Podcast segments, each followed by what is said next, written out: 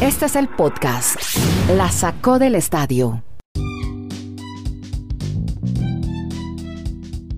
Episodio 573. ¿Cómo están? ¿Cómo les va? Bienvenidos a este podcast que originamos desde Chile, Estados Unidos y Colombia con Kenneth Garay, Dani Marulanda, que les habla Andrés Nieto Molina. Como siempre, ya en este último episodio de esta semana, en el mes de septiembre 2021, vamos a etiquetar y a ponerle hashtag a Lionel Messi, clasificatorias, Pelé, Tom Brady, Buccaneers de Tampa, Blue Jays de Toronto, Yankees de Nueva York.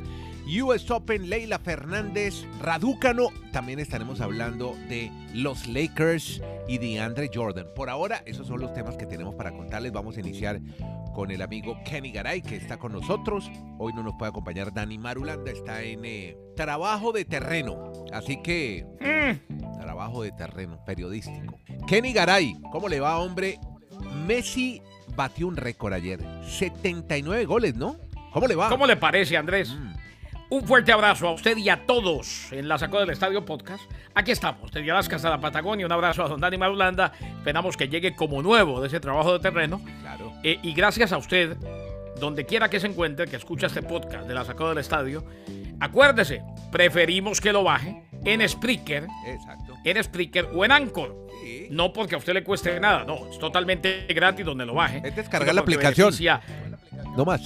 Claro.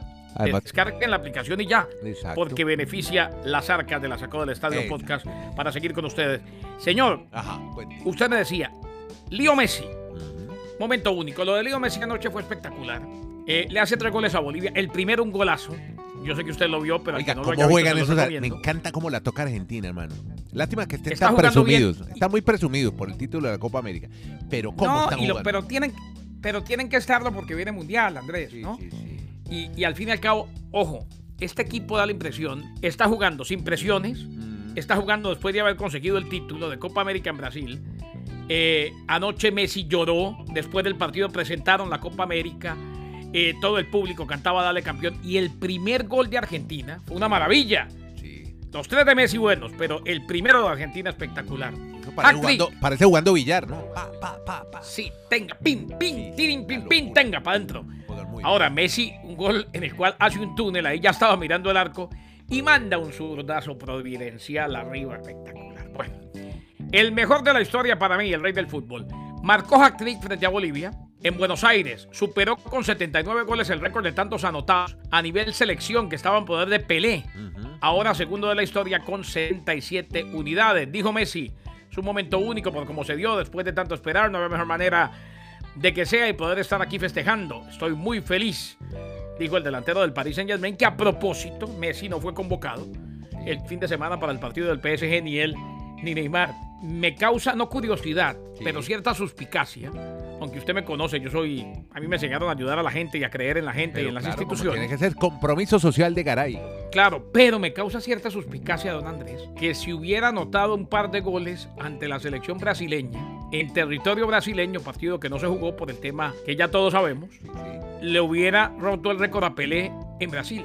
Hubiera sido impresionante, ¿no? Me, me causa suspicacia. No sé, no, yo, eh, mi mente no llega hasta allá a pensar cosas tan feas, pero bueno. Sí, no, no, no, más bien, sí, no piensen eso, que usted es un tipo además de mente muy positiva y siempre, no tan ingenuo como yo No. a veces, pero, pero usted es un tipo abierto para, para muchas cosas.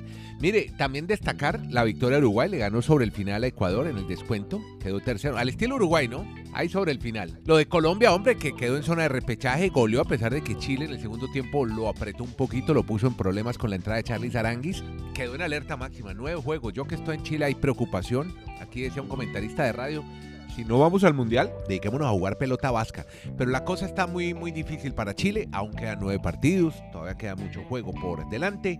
Paraguay doblegó a Venezuela y tiene aún esperanza. Y lo de Brasil, pues muy fácil, ganó a Perú en Recife. Eso pasó por el lado de, de Sudamérica. Y ayer, mientras esto pasaba, en las canchas de Flushing Meadows, en Nueva York, dos jovencitas adolescentes avanzaron a las finales del abierto de tenis en el cuadro femenino. Y hemos venido hablando de Leila Fernández, 19 años. Los acaba de cumplir hace pocos días en Canadá, mi querido Kenny Garay. Esa es la, esa es la niña que, cuyo padre es ecuatoriano y mamá filipina, ¿no? Y que el papá no pudo acompañarlo. Ellos viven en la Florida. Solo lo acompaña la mamá. Y el que ustedes ven permanentemente en la tribuna, ya lo habíamos comentado en otro podcast, es es el entrenador, el preparador físico de ella. Pero mire, lo del papá es increíble, se llama Jorge, es su entrenador, eh, le da consejos permanentemente FaceTime por el teléfono. Eh, pero es la primera vez una final inédita de dos jovencitas adolescentes, porque también una británica de 18 años, menor, menor que esta zurda de 19 años de origen ecuatoriano, pero representando a Canadá y nació en Montreal, Canadá, pero de padre ecuatoriano, va a jugar la final del abierto de tenis de los Estados Unidos. La otra británica se llama Emma Raducanu, tiene 18 años, es 150 del ranking y le ganó a la número 17, la griega María Zakari, que era la gran finalista y al final con autoridad, con categoría, le ganó en solo dos sets. Pero entonces, eh, volviendo al cuento de Leila, ha dicho, son años y años de trabajo duro, lágrimas y sangre. Porque mira quién le ganó. Naomi Osaka, tercera, eh, siembra, le ganó a la campeona del torneo en 2018 y 2020, que es Naomi Osaka, y le ganó a Angélica Kerber, la 18, y después le ganó a la Svitolina, Elena Svitolina, la ucraniana, quinta, y ayer dio buena cuenta de la Bielorrusia, Arina Zabalenka, el que le ganó a verdaderas tenistas del circuito, o sea, unas grandes tenistas. La última vez que dos adolescentes se midieron en una final fue en- por ahí en el año 99. Serena Williams, una jovencita, Serena Williams de 17 años, derrotó a una también muy joven tenista suiza, Martina Hingis, de 18 años, a quien usted debe recordar muy bien cuando cubría el abierto de los Estados claro. Unidos de tenis. Que Aquí después tuvo problemas con cocaína. Ah, claro. No, y sabe que tuvo un problema con los zapatos. Ella tenía una marca que la representaba, Sergio Tacchini, una marca italiana. Sí, lo hizo- recuerdo, que- exactamente. y la demandó, lo demandó a la fábrica porque dice que le hizo mucho daño en los pies y casi que la hizo retirarse del circuito a raíz del daño que le hizo estas zapatillas cuando jugaba tenis. Bueno, pero volviendo al cuento de Fernández y Radúcano, van a jugar entonces mañana. Ya habían jugado en Wimbledon en 2018, pero en la categoría juniors. Y Radúcano ganó en esa segunda ronda. Ahora se vuelven a enfrentar con las grandes. Tercera ronda este sábado y va a ser un partido bellísimo, hermoso, el que van a disputar una de 18 años y otra de 19 años. No cumplen 20 años, Garay. Esto es lo lindo de, del tenis. Mientras hoy estaremos pendientes de quiénes serán los finalistas en la categoría masculina. También tiene historias para contarnos de Tom Brady, porque ayer se estrenó ya la temporada 2021 del gran fútbol americano de la NFL. ¿Y qué pasó ayer en Tampa? Pues es eh, como para, primero que todo, dar gracias, Andrés. Y si este tipo de partidos es los que vamos a tener todo el año, ¿Estuvo bueno? qué maravilla. Espectacular. Sí. Partidazo. Qué bueno. Ayer, eh, los que nos quedamos tarde, vimos a Messi, vimos a la selección Colombia, vimos los goles de Borja y después semejante plato. O sea, Pero ya ¿a lo qué que hora, quedaba. Qué hora vio tanta vaina, ole? No, lo que quedaba. Sí. Lo que quedaba es que Ah, cuando bueno. terminó Colombia ya había empezado en Tampa y después vi el final de Argentina y el resumen Sí. y me metí en el partido. Tom Brady pasó para 379 yardas, 4 touchdowns. Ujú. Tampa Bay empezó la temporada ganando 31-29 al conjunto de los Cowboys de Dallas. Eh, fue precisamente Ryan Suckup quien lo ganó con un gol de campo de 36 yardas con dos segundos por jugar. Brady lo preparó con una serie de último minuto dirigida precisamente ahí, en el mismo emparrillado donde los Bucks convirtieron o se convirtieron en el primer equipo en jugar y ganar un Super Bowl en su propio estadio hace siete meses. El siete veces ganador del Super Bowl se lleva la victoria, eh, deja a su pateador en posición de ganar el partido y quedan muchas cosas positivas, Andrés. ajá. Una de ellas, definitivamente el tema para los Cowboys de Dallas de Dak Prescott. Se ve bastante bien, más allá de que ganaron los Buccaneers, queda totalmente recuperado. Claro, le quedó a Brady Sí. un minuto y 24 segundos y eso no se había acabado. Lo ganaba por uno de los Cowboys de Dallas y Brady dio la serie ofensiva al punto en el cual se podía patear gol de campo, a territorio de gol de campo. Tom Brady que se convierte, Andrés, Sí. en el primer quarterback en la historia de la NFL en iniciar 300 partidos de temporada regular. 300 partidos de temporada regular. Partido número 17 que inicia para los Buccaneers después de haber iniciado un total de 283 con los Patriots de Nueva Inglaterra. Simplemente como dato estadístico y a los 44 años sigue sin dar indicios de cuándo se retiraría. Le tengo otro Eh, datico.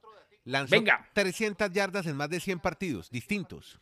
¿Cómo le parece? No, impresionante. ¿Cómo le parece? O 22 sea, años de carrera. Este tipo no se cansa de acumular récords. esta mañana, esta mañana yo decía, hombre, eh, vimos anoche a dos grandes figuras. Para mí, las dos grandes figuras de la noche Sí. en la novela del hombre que es el deporte, Andrés. Sí. Leo Messi y Tom Brady. Qué locura, sí. Dos, dos héroes del deporte de esta generación, de esta época. No, y, yo, y, no, y de todos los tiempos. Claro. O sea, ayer pudimos haber visto en su más alta expresión, al mismo tiempo, a la misma hora, Sí. cada cual haciendo lo suyo, a Tom Brady, quizás el mejor quarterback de todos los tiempos, Sí. y a Leo Messi, para muchos como yo, el mejor futbolista de todos los tiempos. Qué bueno, qué bueno que seamos testigos de esta generación de grandes deportistas.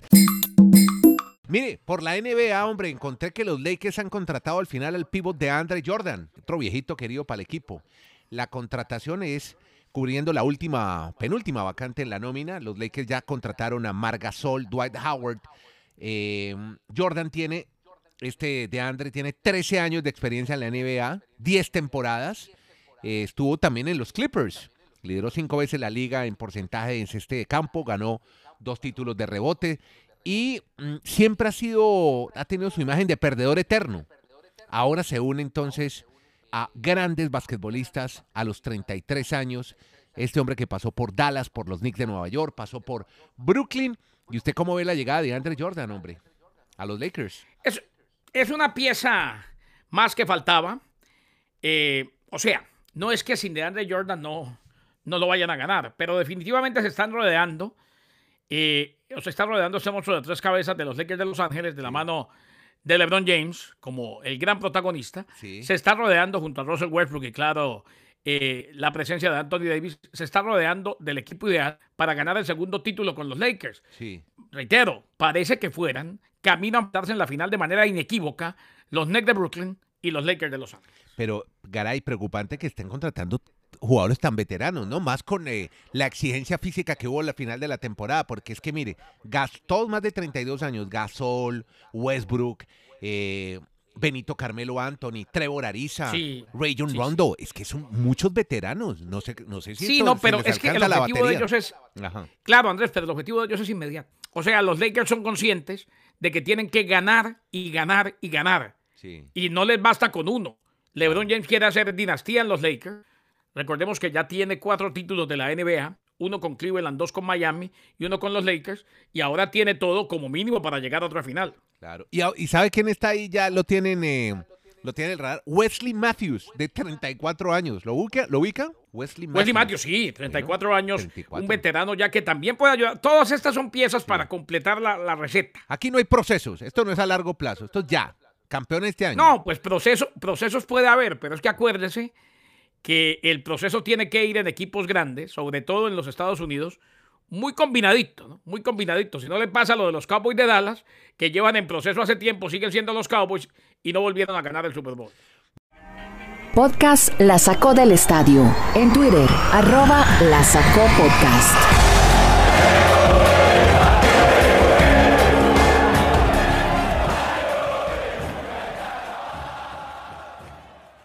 Venga, eh, Verstappen.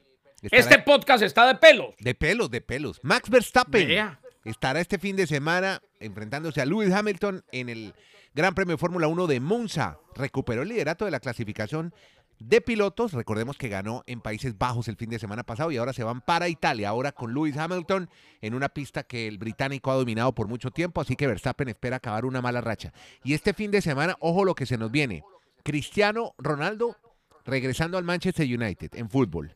Y el Santiago Bernabéu nuevamente tiene, se abre después de 560 días. Partido entre el Real Madrid, 18 meses estuvo cerrado mientras se reconstruye. Eso como que quedó impresionante. Me contaba Casale que ese techo corredizo es una maravilla. 560, estuvo hace poco en Madrid. eh, están en eh, su estadio recibiendo al Celta de Vigo. Bueno, y con eso, Garay, yo creo que ya, Kenny, terminamos ya el eh, podcast de hoy. Nuevamente a los fanáticos. Ah, tenía una última de cierre. Jerome Dígame. Boateng, el exfutbolista de la selección alemana, culpable de violencia, de violencia doméstica contra su excompañera y tiene que pagarle 2.1 millones de dólares, la mayor penalización financiera que puede haber impuesto el Tribunal de Múnich en el caso de este ex selección alemana y Bayern Múnich. Jerome Boateng, ¿cómo le parece? Bueno, No, no. Llegamos al cierre. Muchas gracias. Muy amable. Muy amable, Kenny. a Don Dani Marula. Bueno, Kenny Garay también lo pueden ir este fin de semana en el podcast de la pelota de cristal de Betplay, haciendo su pronóstico de los Dolphins contra los Patriots. Muchas gracias por esa colaboración. Y está en su podcast Garay, que se llama La Sacó del Estadio, donde casi siempre... Con mucho gusto, pa- para usted siempre, no Muchas tanto para. Casale, que es de Cúcuta, para usted. No, Casale no es de Cúcuta. Bueno, la esposa es de Cúcuta, Andrea. Eso es lo mismo. A mí me dicen que yo soy chileno porque mi esposa es chilena. ¿qué La esposa es de Cúcuta. La Copelo se llama, La Copelo, una talentosa periodista radial también. Bueno, muy bien, muchas gracias a usted, Kenny Garay, Dani Marulanda, a sus fans, sobre todo a sus fans eh, mujeres, estará a partir del próximo lunes, está cumpliendo trabajo de terreno. ¿Ah? ¿Él tiene fans mujeres? Muchas, muchas. Un gran grupo de mujeres que latigan, bueno, sí. Hasta luego. Bueno, muy bien. Este es el podcast, la sacó del estadio. Estamos en cualquier plataforma. Síganos en cualquiera, ahí estamos, pero las que resaña Garay casi siempre es Spreaker y Anchor. Ahí por ahí también nos pueden encontrar, que son nuevas y seguramente van a encontrar mucha variedad, grandes podcasts, incluidos este, incluido este que se llama La sacó del estadio. Muchas gracias a todos.